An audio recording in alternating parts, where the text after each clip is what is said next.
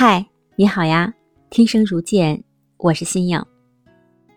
我们会相遇很多人，我们每个人都是每一个人的过客。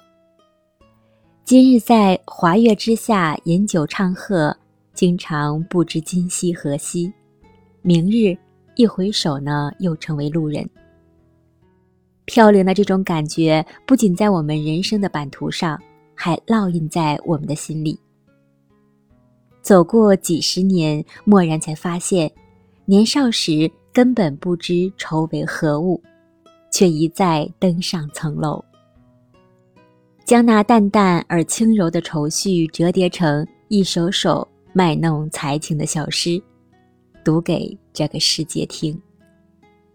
世界好像处于懵懂不懂的我的心，便召唤自然万物，忽而风轻柔，忽而狂风大作，好像要告诉我在岁月渐长的时间里，领略世间风寒雨霜后，我们才会明白和懂得，忧伤会成为生命不可承受之重。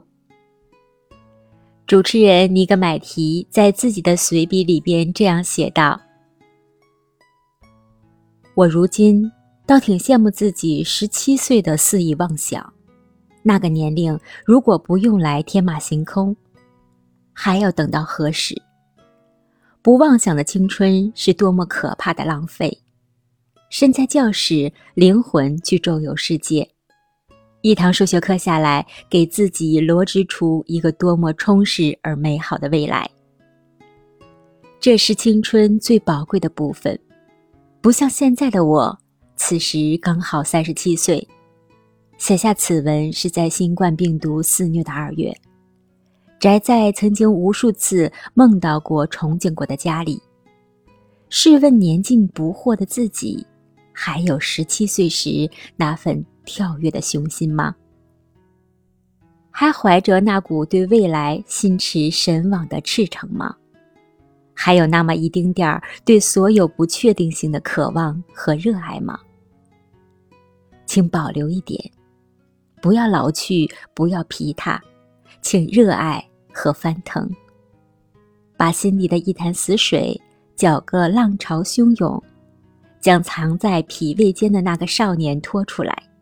心肺复苏，让他活，让他好好支配这个中年的身躯，去滚，去奔，去跑，去惊天，去动地，一生做梦，不要停止。是啊，我们经常走得太远以后，时常忘却当初为何出发。世界，你到底是否懂我呢？可否多读一读我那些青涩的字？每个字。